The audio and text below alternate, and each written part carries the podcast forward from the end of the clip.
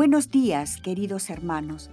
A continuación, les ofrecemos una síntesis de lo publicado el día de hoy en el blog de Toques del Padre Roberto Padrós, una selección de artículos elegidos especialmente para ustedes.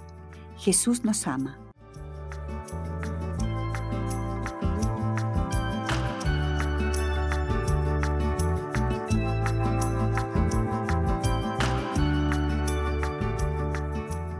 Hoy día la iglesia conmemora a Santa Úrsula Ledochowska, Virgen y Fundadora, 29 de mayo, Martirologio Romano. En Roma, tránsito de Santa Úrsula, Julia Ledochowska, Virgen, que fundó el Instituto de Religiosas Ursulinas del Sagrado Corazón de Jesús agonizante y afrontó fatigosos viajes a través de Polonia, Escandinavia, Finlandia y Rusia. Murió en 1939. Fecha de beatificación, 20 de junio de 1983, por su santidad Juan Pablo II. Fecha de canonización, 18 de mayo de 2003, por su santidad Juan Pablo II. Breve biografía. Nació el 17 de abril de 1865 en Lutzdorf, Austria, segunda de nueve hijos. Su madre, de nacionalidad suiza, descendía de una familia noble. Su padre procedía de la antigua y noble familia polaca Ledochowski, en la que destacaron hombres de Estado, militares, eclesiásticos y personas consagradas. Creció en un clima familiar lleno de amor y exigente.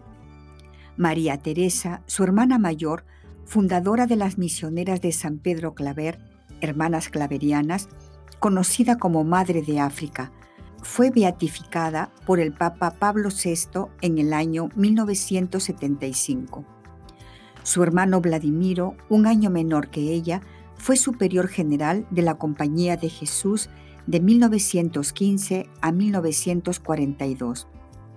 Otro de sus hermanos, Ignacio, general del ejército polaco, murió asesinado por los nazis en el campo de concentración de Dora Nordhausen el año 1945. En 1883, la familia se trasladó de Austria a Polonia. Tres años después, Julia entró en el convento de las Ursulinas de Cracovia. Durante la profesión religiosa emitida en 1889, tomó el nombre de María Úrsula de Jesús. Destacó por su amor al Señor, su talento educativo y su sensibilidad ante las necesidades de los jóvenes en las dificultades circunstancias sociales, políticas y morales de su tiempo. En 1904 fue elegida superiora del convento de Cracovia. En ese tiempo emprendió valientes iniciativas apostólicas. Abrió un internado para jóvenes universitarias, el primero en Polonia, donde las muchachas no solo pudieran encontrar un lugar seguro, sino también una sólida formación religiosa. Les organizaba la congregación mariana y cursos para profundizar la visión cristiana de la vida, dirigidos por eminentes teólogos. Convencida de la necesidad de cambiar las constituciones según las nuevas necesidades pastorales, se dirigió a Roma en 1907. En una audiencia propuso al Papa Pío X realizar su trabajo apostólico en el corazón de la Rusia hostil a la Iglesia.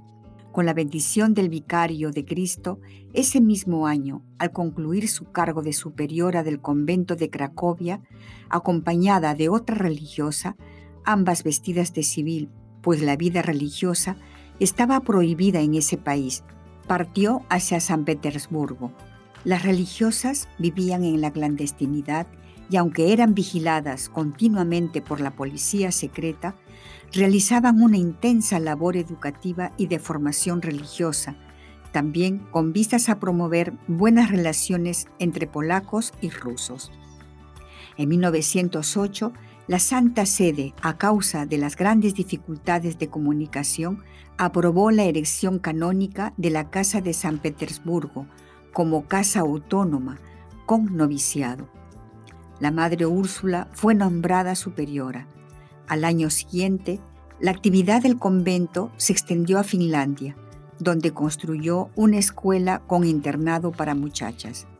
Cuando estalló la Primera Guerra Mundial en 1914, la Madre Úrsula, al ser ciudadana austríaca, tuvo que salir de Rusia y emigró a Escandinavia, primero a Suecia y luego a Dinamarca, desde donde podía mantener más fácilmente contactos con sus religiosas de San Petersburgo. Para evitarles las consecuencias de la revolución bolchevique, trasladó la comunidad a Estocolmo, donde fundó un instituto de lenguas para muchachas. En 1917 se trasladó con toda la comunidad a Aalborg, en Dinamarca, donde abrió una casa para niños huérfanos de los inmigrantes polacos. Durante el tiempo de su estancia en Escandinavia, además de su apostolado educativo, trabajó intensamente en la promoción del compromiso ecuménico. Asimismo, colaboró con el Comité de Ayuda a las Víctimas de la Guerra en Polonia, fundado por Henry Sienkiewicz, famoso escritor polaco, premiado con el Premio Nobel por su libro Quo Vadis. La Casa de sus religiosas se convirtió en un apoyo para la gente de diversas orientaciones políticas y religiosas. Su amor ardiente a la patria iba unido a la apertura a los otros. Cuando le preguntaban cuál era su orientación política, respondía sin vacilar, mi política es el amor. En ese tiempo, la Santa Sede le concedió el permiso para transformar su convento autónomo de Ursulinas en la congregación de Hermanas Ursulinas del Sagrado Corazón de Jesús agonizante. La espiritualidad de la congregación se centra en la contemplación del amor salvífico de Cristo y en la participación en su misión por medio de la labor educativa y el servicio al prójimo, especialmente a los que sufren a los que viven en soledad, a los marginados y a los que buscan el sentido de su vida. Úrsula educaba a sus religiosas para amar a Dios sobre todas las cosas y en Dios a toda persona humana y a toda la creación. Recomendaba como testimonio creíble de una relación personal con Cristo la sonrisa, la serenidad de espíritu, la humildad y la capacidad de vivir la vida ordinaria como camino privilegiado para la santidad. Ella misma era un ejemplo notable de ese tipo de vida.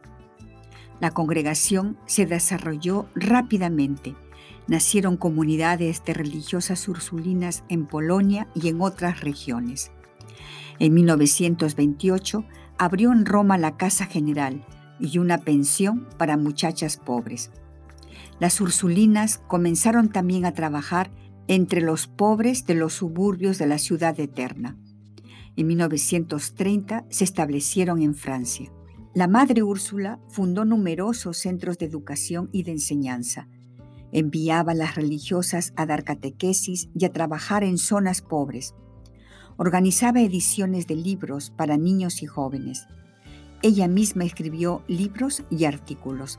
Trató de iniciar y apoyar organizaciones eclesiales para niños, movimientos eucarísticos, para la juventud y para las mujeres.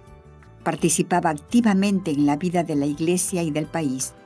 Recibió condecoraciones estatales y eclesiásticas. Ejerció gran influjo sobre la vida de la Madre Úrsula, su tío Mieczysław, arzobispo de Gniezno-Poznan, primado de Polonia y después prefecto de la Sagrada Congregación para la Propagación de la Fe. Murió en Roma el 29 de mayo de 1939. Fue beatificada por el Papa Juan Pablo II el 20 de junio de 1983 en Poznan y canonizada por el mismo Papa el 18 de mayo de 2003 en la Basílica Vaticana.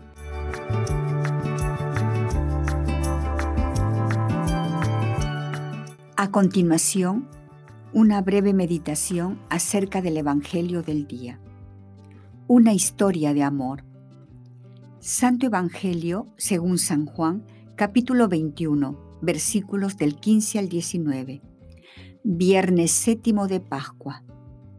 En el nombre del Padre, y del Hijo, y del Espíritu Santo. Amén. Cristo, Rey nuestro, venga tu reino. Oración preparatoria. Señor Jesús, te pido que te hagas presente en mi vida y de forma especial en este momento de oración. Ayúdame a escuchar tu palabra, a interiorizar tu mensaje y a predicar tus enseñanzas con el ejemplo de mi vida cristiana, para ser así un fiel colaborador en la extensión de tu reino. Amén. Evangelio del día. Del Santo Evangelio según San Juan, capítulo 21, versículos del 15 al 19.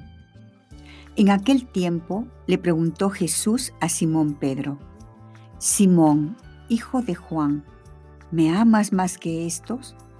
Él le contestó, Sí, Señor, tú sabes que te quiero. Jesús le dijo, apacienta mis corderos. Por segunda vez le preguntó, Simón, hijo de Juan, ¿me amas? Él respondió, sí, Señor, tú sabes que te quiero. Jesús le dijo, pastorea mis ovejas. Por tercera vez le preguntó, Simón, hijo de Juan, ¿me quieres? Pedro se entristeció de que Jesús le hubiera preguntado por tercera vez si lo quería y le contestó, Señor, tú lo sabes todo, tú bien sabes que te quiero. Jesús le dijo, apacienta mis ovejas. Yo te aseguro, cuando eras joven, tú mismo te ceñías la ropa e ibas a donde querías. Pero cuando seas viejo, extenderás los brazos y otro te ceñirá y te llevará a donde no quieras. Esto se lo dijo para indicarle con qué género de muerte habría de glorificar a Dios. Después le dijo, sígueme. Palabra del Señor, gloria a ti, Señor Jesús. Medita lo que Dios te dice en el Evangelio. Algunas de las historias más exitosas del cine y la literatura han sido sin duda alguna las historias de amor.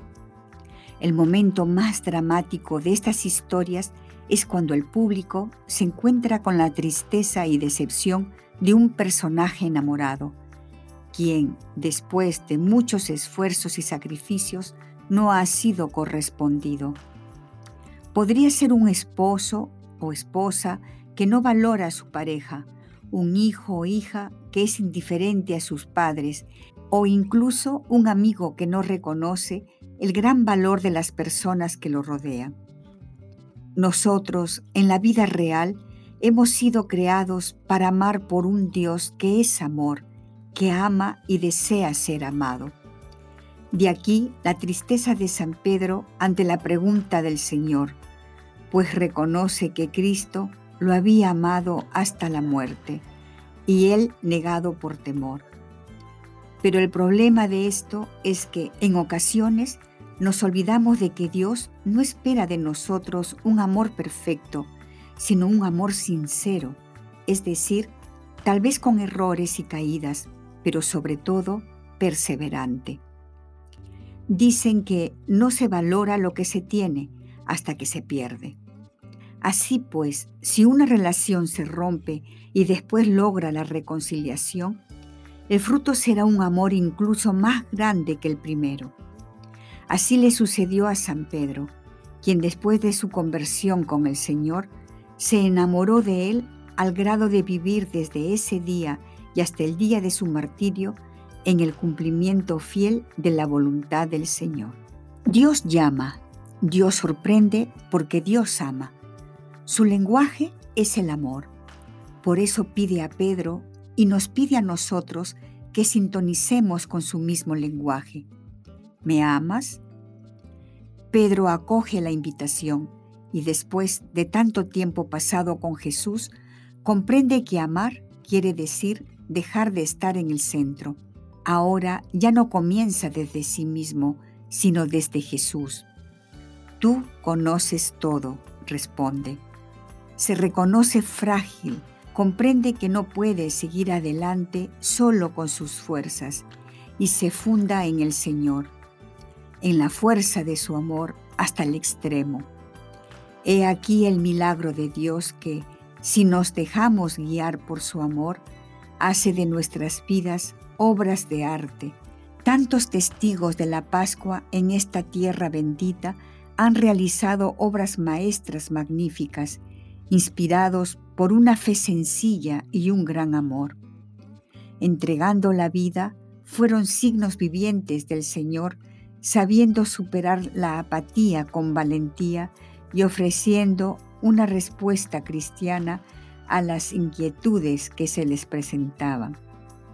Hoy estamos invitados a mirar y descubrir lo que el Señor hizo en el pasado para lanzarnos con Él hacia el futuro, sabiendo que en el acierto o en el error, siempre volverá a llamarnos para invitarnos a tirar las redes.